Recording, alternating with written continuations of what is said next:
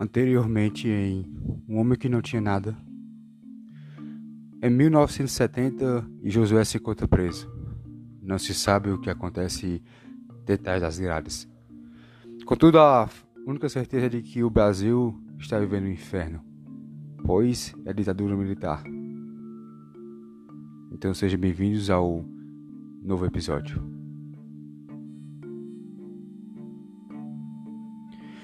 Episódio 2 Lagedo, Agreste Pernambucano 1964 Sinta a liberdade.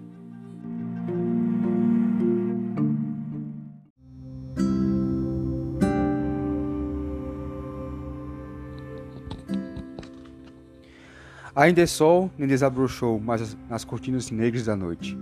E lá se encontrava Josué, área do solo seco e árido, de uma cidade destruída pela seca. Somente o som da enxada, atritando com as pedras, quebrava o brilho do silêncio. Todo santo dia era assim. Mais ou menos quatro horas da manhã, ele despertava lentamente, sem acordar Josefa. Levava consigo o candeeiro iluminando seus passos. No rosto, além do cansaço de uma noite mal dormida, devido a inúmeras contas a pagar e seus insuportáveis transtornos. Josué tentava pôr um sorriso em seu rosto e criar uma fé do novo dia. Entretanto, isso parecia mais um sonho impossível. Eles eram humildes. Seu casebre se localizava longe do centro, e a água para suas necessidades se encontrava a quilômetros de distância. Um açude que pertencia ao grande fazendeiro, o qual de bom coração doava o que tinha. Josefa sempre acordava após seu marido. Ela sempre o seguia com o olhar, contudo não falava nada, para não deixar mais nervoso. O conhecia bem e as brigas eram rotineiras. Motivos? Qualquer um. Não podia por um. Não pediu por um galante, apenas queria ajudá-lo, de alguma forma, ser ouvida mas ele era tão bruto e ignorante, carregava consigo um fardo do passado. Porém, não era motivo para descontar nela, nem tampouco em Marta.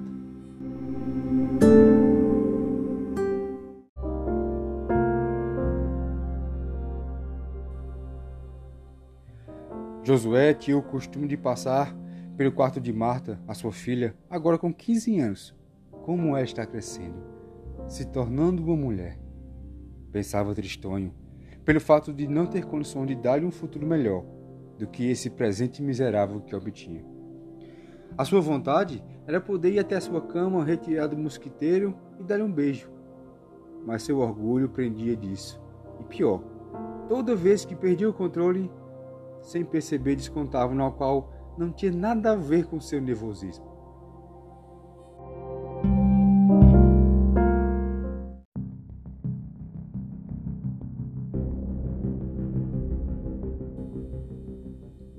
Me respeite, Marta. Fique quieta quando estiver falando.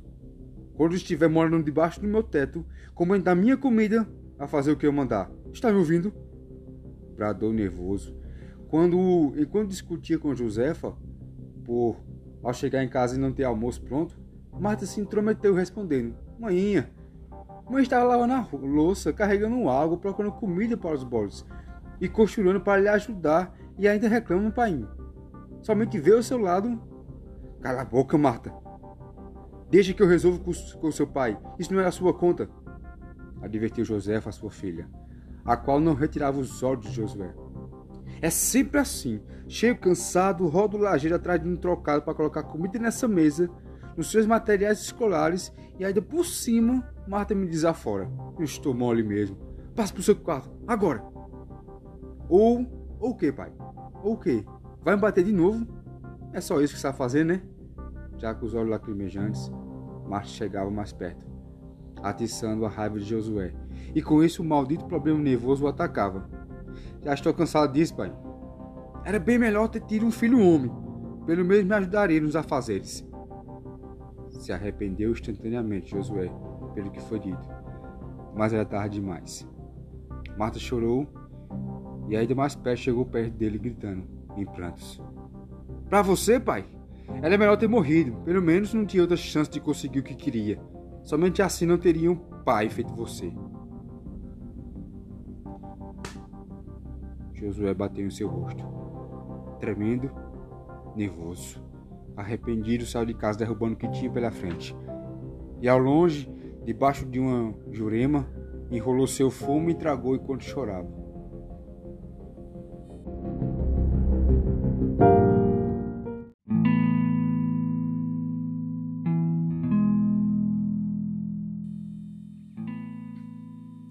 Um ato, por pequeno e inofensivo que seja aos olhos, pode modificar por completo todo o sentido, tanto para o bem quanto para o mal. Relembrar das brigas cortava o frio coração de Josué, e aquilo somente o machucava ainda mais, se questionando o porquê e por que ser daquele jeito. A seca castigava arduamente aquela região. Quase nada que plantava colhia, e o que conseguia prevalecer naquele clima mal dava para alimentar o mês. Seus dois bodes e três galinhas eram magras e fracas, prestes a morrer.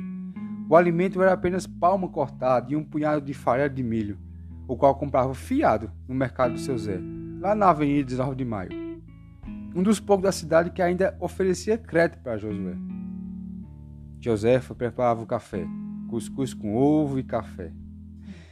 Arrumava mato para ir para o Dom Expedito Lopes, mas antes, ambas carregavam água do açude do fazendeiro até sua casa. Bespainho, Deus o abençoe, lhe dê juízo. Respondeu Josué, querendo falar mais, se desculpar mais, contudo o velho orgulho não deixava, e fixava seus olhos na enxada. Quando Márcio esperava o carro do boi vir buscá-la para levar à escola, ele retirou do fundo do bolso as últimas moedas que tinha. Tome, para comer algo e cuidado para não gastar tudo. Era a forma dele dizer: Amo você. Se cuida. Pode deixar, pai. E assim ela subiu o carro de boi com as outras crianças e partiram. Josefa sempre olhava com preocupação e dor em seu peito ao vê-la ir, pelo fato de que isso não era vida para sua filha. Vivia angustiado pelos maus tempos em Lagedo e principalmente pela falta de chuva. Era apenas questão de tempo para tudo acabar: comida e água. Josué, a comida está acabando. O dono do açude já está preocupado com a sua água e já pensa em parar a distribuição. Se continuar já assim. Já sei, Josefa. Eu não estou cego. E o que eu vou fazer? Pensa que eu fico feliz com isso, é? Imagine que eu vou à rua vadiar ao invés de procurar emprego. Josué lançou sua enxada ao chão e falava alto para sua esposa. O tempo de feijão é somente daqui a seis meses. E se a chuva vier? Milho? Nem se vê a sombra. Até para limpar mato ninguém está precisando. E o que eu posso fazer mais? Roubar é?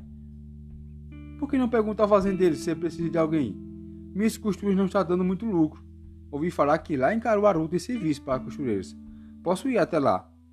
Hum, eu não estou ficando doido não, Josefa.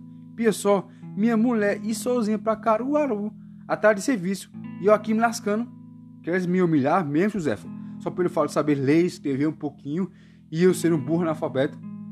Deixe de sua ignorância, Josué. Eu não falei isso. Não coloque palavras em minha boca. Apenas quer ajudar. Então ajude na cozinha. E o resto eu faço. E me deixe em paz. Irei ao do seu Clemente. Ver se vende esse bode. E trate de tirar essa ideia besta de Caruaru. Ligeiro. Não tenho paciência para ouvir besteira sua, não. Depois da caminhar Josué. Irritado com Josefa, levando consigo o bode.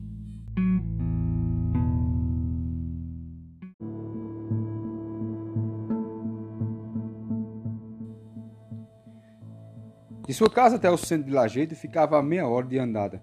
Ele estava morrendo de fome, devido à raiva que teve com sua esposa esqueceu até mesmo de tomar café. Enquanto andava pelo caminho de cactos, pé de jurema preta e aveloz, numa catinha desgraçada, Josué, Josué chegava tudo e todos, murmurando palavrões e reclamando da maldita vida que tinha. Difamando até de Deus. Era errado isso e ele sabia. Contudo, nessas horas a palavra tem poder e segue aqueles que a proferem.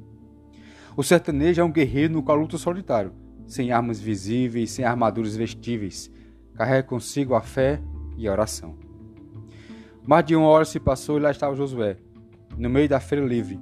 Muitas pessoas o cumprimentavam, ele era conhecido pelas redondezas, por ser um bom trabalhador, mas tinha a fama de ser brabo e ignorante. E devido a isso, perdia muitas oportunidades de ganhar trocados por, por ter uma, uma cara feia. Havia um local perto da Praça Joaquim Nabuco que vendia e comprava e trocava de tudo um pouco, conhecido como a Feira de Troca. Muitos comerciantes da região negociavam com seus sacos de feijões e milho. Josué os olhava com inveja, por suas carroças carregadas, por suas roupas limpas e principalmente por suas barrigas cheias. Tanto para poucos e pouco para muitos. O resumo da realidade em poucas palavras.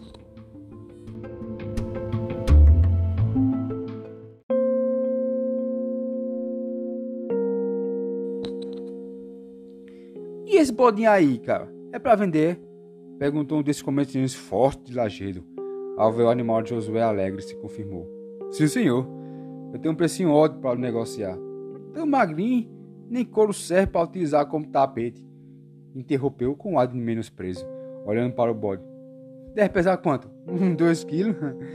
Gargalhou enquanto tragava um cigarro e soltou uma baforada logo no rosto do animal. Isso nem dá para comer no almoço. Veja isso. Levantou o bode pelo couro. Minhas galinhas pesam mais do que esse bode. A paciência de Josué já estava se esgotando com aquele homem. Ele poderia ser rico, forte, de uma classe maior do que a de Josué, mas não serviu como pretexto para humilhá-lo. Se não quiser comprar, senhor, pode ir embora. Certamente irei vender a ver de troca, sem precisar de suas piadinhas. Duvido muito. Essa carcaça não vale nenhum cruzado. Foi o cúmulo para libertar a doença de Josué. E sem hesitar, deu um soco no seu rosto daquele comerciante. As pessoas ao seu redor pararam, se surpreendendo. E para o azar de Josué, outros homens o atacaram, dando chutes e soco. Chega! Limpando o sangue em seus lábios, aquele homem ordenou àqueles que os batiam. Como se atreve, seu merda? Sabe quem eu sou? Um ignorante desse sabe nem de onde vem. Eu sou Benedito Manuel de Lima. Deveria ter respeito. Falarei com o caro prefeito, Severino Rosa, que endureça a segurança desse lajedo. Pelo visto, estamos atrasados. Para não dizer que eu sou ruim, tomar aqui uns cruzados, isso vale mais do que merece. Esse magro e sério bode. Jogou o dinheiro sobre Josué, o qual estava deitado, resmungando de dor. Tremendo de fúria. Naquele instante, nunca odiou tanto político na vida. Aqueles que saíram eram o senhor Calvo, dono de uma barraca de bebida, e o ajudou a levantar. Toma uma lapada disso que a dor vai passar. Entregou uma dose de temperada e Josué tomou de uma vez só. Vai com calma, cara. Porra de calma. Se viesse um por um, daria de conta desses safados, esses vagabundos, babões do prefeito. São covardes, malditos. Josué se encontrava descontrolado. Seu corpo tremia, mal conseguia enxergar direito. Necessitava de remédio. Bote mais uma dose? Mais forte, por favor. Enquanto o senhor enchia o copo, de Josué, ele disse: Os políticos não estão nem aí para pessoas como a gente, meu amigo. E eu ouvi falar que somente irá piorar ao passar do tempo. Escutei boatos que lá pelas bandas de Rio e São Paulo, que a merda vai feder ainda mais. O tal presidente, esqueci seu nome, está numa situação complicada. Dizem que até a polícia entra em ação. Por mim, tem que meter bala nesses políticos safados, que somente comem do nosso bolso. Eu seria o primeiro a concordar com isso. Melhor, se Deus me ajudar, ainda me mudo para a cidade grande. Aqui na agenda eu vou terminar da mesma maneira do meu bode, magro, humilhado e morto. Só couro e osso. Sorriu amarelo e ingeriu outra dose de temperada.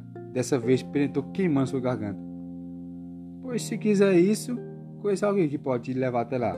Se tiver interesse, Josué regalou os olhos e deu uma tapa na bancada com um sorriso largo, já embriagado, exclamou: Oxe, me diga logo onde posso contar esse caba. Estou doido para sair dessa merda cidade mesmo. Sei que é cara passado, mas se ele quiser, eu posso negociar algumas coisas que eu posso. A precipitação pode causar um dano irreversível. Um passo mal dado, uma escolha sem pensar, trará consequências. Josué não foi alertado do que iria ir pela frente. Pois amanhã à noite marcarei um encontro com ele. Nos vemos no mercado público.